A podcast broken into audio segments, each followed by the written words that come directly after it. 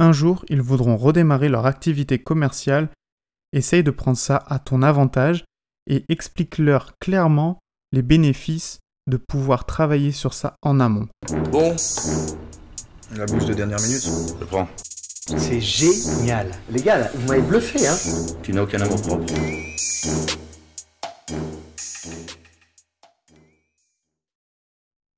Bonjour à tous et bienvenue dans ce nouvel épisode de Dessin Podcast. Dessin Podcast, c'est le format audio dédié aux créatifs par un créatif. Tu ne dois pas encore le savoir, mais je vis en Angleterre. Du coup, la situation que je vis actuellement est un peu différente de la vôtre. Et c'est vrai qu'avec tout le chamboulement médiatique qu'il y a eu autour du coronavirus et la manière dont cela a impacté nos vies, il a été très difficile pour moi de rester organisé, mais aussi de trouver de nouvelles idées d'épisodes.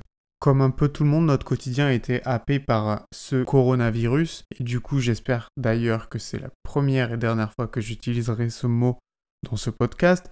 Mais en gros, je me suis dit pourquoi ne pas vous faire un épisode sur comment sauver votre business? C'est vrai que certaines personnes peuvent être dans une période très critique parce qu'ils n'ont plus du tout aucune source de revenus, même si l'État peut les aider. Mais c'est vrai qu'en termes de clientèle, c'est le zéro pointé le drapeau est en berne. Le premier point que j'aimerais te mettre en avant, c'est que toutes les entreprises qui étaient auparavant tes clients sont exactement dans la même situation que toi. C'est-à-dire que maintenant, elles vont essayer de faire une économie de coûts et du coup, leur besoin en communication visuelle ou même autre va être réduite. Ils vont essayer tout simplement d'économiser un maximum pour pouvoir avoir un avenir, euh, on va dire, radieux, si je puis dire. Comme toute structure, ces entreprises ont des fournisseurs à payer, mais aussi des employés. Ils vont faire passer d'abord leurs besoins en premier et ensuite leurs besoins en communication au second plan. Qui dit moins de travail dit plus de temps pour toi, mais aussi moins d'organisation puisque tu as dû t'adapter. Tu travailles peut-être de chez toi, tu as tes enfants qui courent autour de toi, ou ta femme qui est en face de toi, qui travaille sur la même table. Tout ton environnement de travail a totalement changé, tu as perdu tous tes repères. Dans ce podcast, je vais essayer de te donner les clés, quelques astuces qui pourraient te permettre d'améliorer ce quotidien, mais aussi d'améliorer la viabilité de ton business. Alors tu vas me dire, ouais, t'es très gentil Guilain, mais qu'est-ce que je dois faire concrètement pour mon business? Le premier point, qui est un point très générique, qui peut être mis en place pour toutes les personnes, c'est qu'il ne faut pas s'apitoyer sur son sort. La situation, elle est temporaire. Que ça prenne une semaine, deux semaines, trois semaines, ou bien deux mois, ça finira toujours par s'arranger. Tu peux dans un premier temps rester présent. Quand je parle de rester présent, c'est tout simplement montrer aux personnes autour de toi ou qui pourraient être des clients futurs que tu restes actif et que tu continues à travailler. Un premier exemple est de publier régulièrement ton travail sur les réseaux sociaux. S'il y a quelques semaines tu n'avais pas forcément le temps d'accorder du temps aux réseaux sociaux, là tu n'as plus aucune excuse ça peut être un très bon moyen de montrer à ton entourage que tu continues à être actif. Ça peut être pour toi l'occasion de montrer justement les coulisses de ton travail, ta manière de travailler, ou tout simplement de montrer les projets sur lesquels tu as travaillé récemment. Enfin, si tu étais déjà un adepte des réseaux sociaux, tu peux essayer de prendre du recul et faire un audit sur ton contenu. C'est-à-dire que quand je parle d'audit, tu peux analyser les statistiques de toutes tes publications et faire ressortir ce qui fonctionne le mieux. Pour ma part, c'est quelque chose que j'avais déjà mis en place, mais là, comme tu as plus de temps, tu pourrais très bien le faire. J'ai tout simplement mis en place un tableur sur Google Sheet dans lequel en fait j'ai inscrit toutes mes publications avec pour chacune d'entre elles les impressions, le nombre de likes, le nombre de commentaires. En utilisant cette méthode, ça te permet en fait de voir tout ce qui plaît le plus à ton audience de manière à te focaliser sur cet aspect-là et non pas te disperser sur d'autres éléments qui pourraient justement nuire à ta visibilité. Pour te donner un exemple concret, auparavant je m'embêtais énormément dans l'aspect visuel de mes carousels sur Instagram et depuis que j'ai fait cet audit sur mon compte Instagram, je me suis tout simplement rendu compte que les posts les plus performants, ceux qui atteignaient un plus grand nombre de personnes, c'était les posts qui étaient simplement écrits avec de la typographie et mon fond de couleur. La plupart des posts avec des images n'avaient pas forcément autant de portée. Évidemment, ça peut être totalement différent pour les personnes. Tu peux très bien réaliser cet audit aussi pour vérifier si tes hashtags fonctionnent, mais aussi si ton heure de publication est la plus adéquate. L'autre point que j'aimerais mentionner, c'est tout simplement le fait de rester actif. C'est-à-dire que il ne faut pas attendre le travail pour commencer à travailler. Tu dois t'entraîner, pratiquer. Cette pratique que tu vas mettre en place tous les jours te permettra aussi d'avoir du contenu à publier et d'avoir de la matière qui pourra nourrir ton portfolio. Parenthèse portfolio, si c'est la première fois que tu écoutes ce podcast, je t'invite à écouter le premier épisode dans lequel je te donnais les clés pour avoir un portfolio efficace. Tu peux aussi mettre à profit ce temps pour te former. Que ce soit dans un nouveau style ou une nouvelle technique, il y a énormément de plateformes en ligne qui te permettront de développer tes connaissances. Que ce soit YouTube avec des tutoriels, des podcasts ou bien tout simplement des livres, tu as énormément de choix. En voyant seulement le bon côté des choses, dis-toi que maintenant tu as le temps d'apprendre de nouvelles choses. Le premier point business que j'aimerais faire dans ce podcast, c'est au niveau de l'entrepreneuriat. Si tu es entrepreneur et que tu es ton propre patron, il est super important que tu vérifies si tu as assez de finances pour pouvoir survivre sur une longue période sans forcément avoir le même nombre de clients. Envisage le pire des scénarios. C'est pas forcément la plus belle des idées, mais ça te permettra justement de voir venir. Pour cela, je vais te donner un exemple. Imaginons que tu sois graphiste indépendant. Tes revenus sont de 10 000 euros par mois, tes coûts liés justement à ton travail sont de 3 000 euros par mois, tu fais donc un profit de 7 000 euros. Le coût de ta vie de tous les jours est de 5 000 euros. Tu feras donc 2 000 euros d'économie. Et sur ton compte en banque, tu as déjà 12 000 euros d'économie. Si dans un des scénarios, tes revenus baissent de 50%, cela voudra dire que tes revenus sont seulement de 5 000 euros par mois, tes coûts liés à ton travail resteront les mêmes puisque tu paieras justement ton loyer, ton abonnement internet, etc. Donc ils seront toujours de 3000 euros et tu feras seulement un profit de 2000 euros par mois. Ton coût de la vie de tous les jours restera lui à 5000 euros. Ça voudra dire que tu feras aucune économie et que tu devras déduire 3000 euros de tes économies pour couvrir le coût de ta vie de tous les jours. En partant de ce principe où tu perdras 50% de revenus, tu n'as juste qu'à diviser 12 000 euros d'économie par les 3 000 dont tu te sers pour compenser tes pertes. Tu pourras donc supporter la situation pendant 4 mois. Dans ce cas-là, le meilleur moyen d'étendre ces 4 mois sera de faire des économies dans les coûts de la vie quotidienne, mais aussi dans les coûts liés à ton entreprise.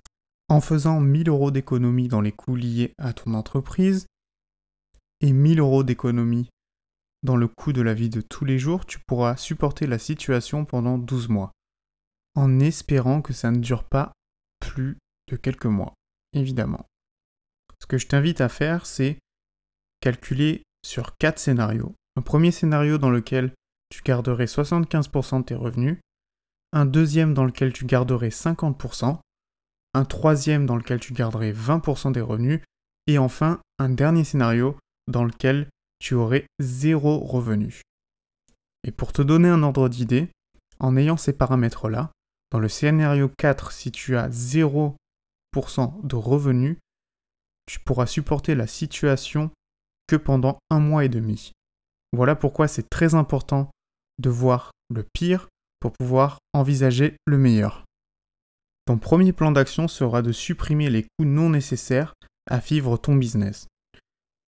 Par exemple, tu vas lister tous les éléments de dépenses liés à ton entreprise et tu vas te demander si tu arrives à vivre sans. Dans une situation normale, toutes ces dépenses passent au travers du radar, car elles sont infimes. Pour te donner un exemple précis, des fois tu es abonné à certaines choses qui ne sont pas forcément vitales à ton business. Exemple, une banque d'images, une banque de vidéos, une banque de musique, toutes ces choses-là que tu peux très bien trouver gratuitement, mais qui te font gagner du temps, tu peux très bien supprimer ces abonnements. Ça peut être aussi euh, l'abonnement à une application euh, de gestion de je ne sais quoi qui te permettra justement d'économiser peut-être 10 euros par mois en plus. Après avoir supprimé les coûts non nécessaires, tu peux très bien décider de réduire ces coûts. Ça peut être par exemple de réduire un abonnement, pour une option qui est un peu plus dans tes finances et beaucoup plus adéquate avec ton business. Tu peux par exemple passer d'un abonnement premium à un abonnement normal dans les premiers prix. Enfin, pour encore plus réduire les coûts, tu n'as qu'à répéter ce procédé dans ta vie personnelle. Et cela te permettra d'économiser encore plus. Mets-toi dans la tête que moins de coûts dans ta vie privée, c'est moins de pression sur ton business dans sa capacité à supporter la situation. Sans t'en rendre compte, tu le fais forcément déjà, puisque tu ne sors plus, tu n'utilises plus ta voiture, tu ne prends plus les transports en public, du coup ça aussi ça engendre des économies. L'autre astuce que je pourrais te donner, c'est d'organiser différemment tes journées de travail de manière à optimiser les petites périodes de travail. Un bon moyen de faire ça, c'est de travailler par bloc de travail, d'une heure par exemple. Cette période d'une heure dans laquelle je suis extrêmement concentré sur ce que je fais, j'essaye d'éliminer toute source de distraction autour de moi, car je sais que ça sera seulement ces heures-là dans lesquelles je serai le plus productif. Tu peux par exemple te lever un peu plus tôt le matin, ou tout simplement, si tu as des enfants, faire cette période d'une heure pendant leur sieste. Je parle en connaissance de cause, il vaudra mieux pour toi reporter une séance de travail, un bloc de travail, plutôt que de travailler avec ta fille accrochée à ton cou Décompose aussi chaque projet en liste de petites tâches, ça te permettra de voir l'avancée sur l'ensemble du projet. Tu peux ainsi démarrer ta journée en créant ta liste et ainsi finir la journée et voir ton avancée. Par la même occasion, ça te permettra de ne pas oublier quoi que ce soit. Tu peux très bien utiliser une plateforme en ligne pour organiser ta journée. Personnellement, j'utilise Trello et avec ces tableaux, ça me permet justement de réorganiser toute ma journée par bloc et de mieux gérer la création de mon contenu. Le dernier point que j'aimerais mentionner avec toi, c'est la prospection. Même si dans cette introduction je te disais qu'il y aurait moins de prospection, il faut toujours que tu penses que l'économie reprendra forcément un jour. Continue de poster sur les réseaux sociaux. Si tu as des clients actuels, n'hésite pas à leur envoyer une newsletter pour leur donner de tes nouvelles, pour rester présent à leur côté. Un jour, ils voudront redémarrer leur activité commerciale et du coup, ils devront communiquer à l'extérieur sur la réouverture de leur business. Essaye de prendre ça à ton avantage et explique-leur clairement les bénéfices de pouvoir travailler sur ça en amont. C'est tout simplement d'avoir clé en main tout le nécessaire pour pouvoir réouvrir facilement. En général, un consommateur achète pour résoudre un problème. Si son problème est de redémarrer son activité commerciale et de toucher un maximum de monde, tu seras là pour eux. Voilà, on a terminé avec cet épisode. J'espère que ces quelques astuces t'auront permis de voir plus clair et tout simplement d'être moins stressé par la situation. On va terminer sur une note positive. Vu que tu as énormément de temps devant toi, je me suis dit que j'allais te faire des recommandations culturelles qui te permettrait justement de passer le temps. Que ce soit pour t'améliorer dans le graphisme, mais aussi pour te changer les idées.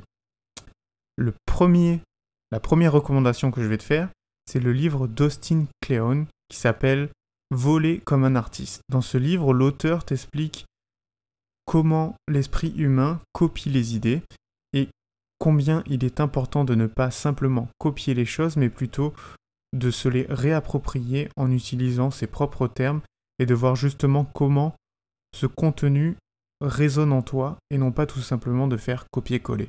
Vraiment super intéressant, c'est un format ultra court, tu peux le lire vraiment en une heure et il me semble que c'est disponible au format Kindle. Donc voilà, tu peux facilement aller sur Amazon ou bien la Fnac pour pouvoir le récupérer. Vraiment super livre, je le conseille. Ma deuxième recommandation, c'est un film, le dernier film de Clint Eastwood qui s'appelle l'affaire Richard Jewell, qui porte en fait sur l'attentat à la bombe qu'il y a eu en 1996 pendant les Jeux Olympiques. Toute l'histoire du film porte sur cette personne, Richard Jewell, qui était à l'époque membre de la sécurité lors de l'événement où il y a eu justement cette explosion. Et ça a été la première personne à découvrir le sac. Il s'en est sorti. Et c'est en fait toute l'histoire de tout le déferlement médiatique qu'il y a eu autour de lui parce qu'il a été soupçonné. C'est assez simple, pas trop complexe à regarder, c'est un peu long, mais vraiment je vous le conseille. Voilà, c'est tout pour moi. J'espère que cet épisode vous a plu. C'était un épisode, on va dire, un peu spécial. La semaine prochaine, on reviendra avec quelque chose d'un peu plus concret, N'oublie pas de me laisser une review sur toutes les autres plateformes d'écoute. Je te rappelle que le podcast est disponible sur Apple, Spotify, SoundCloud, Pocket Cast, Google Podcast. Je publie aussi les épisodes sur YouTube sous forme de vidéo. Donc, libre à toi de me lâcher un petit commentaire, ça me fera toujours plaisir, que ce soit pour améliorer le podcast ou tout simplement me soutenir. Si tu veux suivre mes aventures, ça se passe sur Instagram à tirer du bas dessin tiré du bas dessin ça s'écrit D-E-2-S-E-I-N, j'y publie régulièrement des carousels dans lesquels je parle de graphisme ou de marketing. Allez, à plus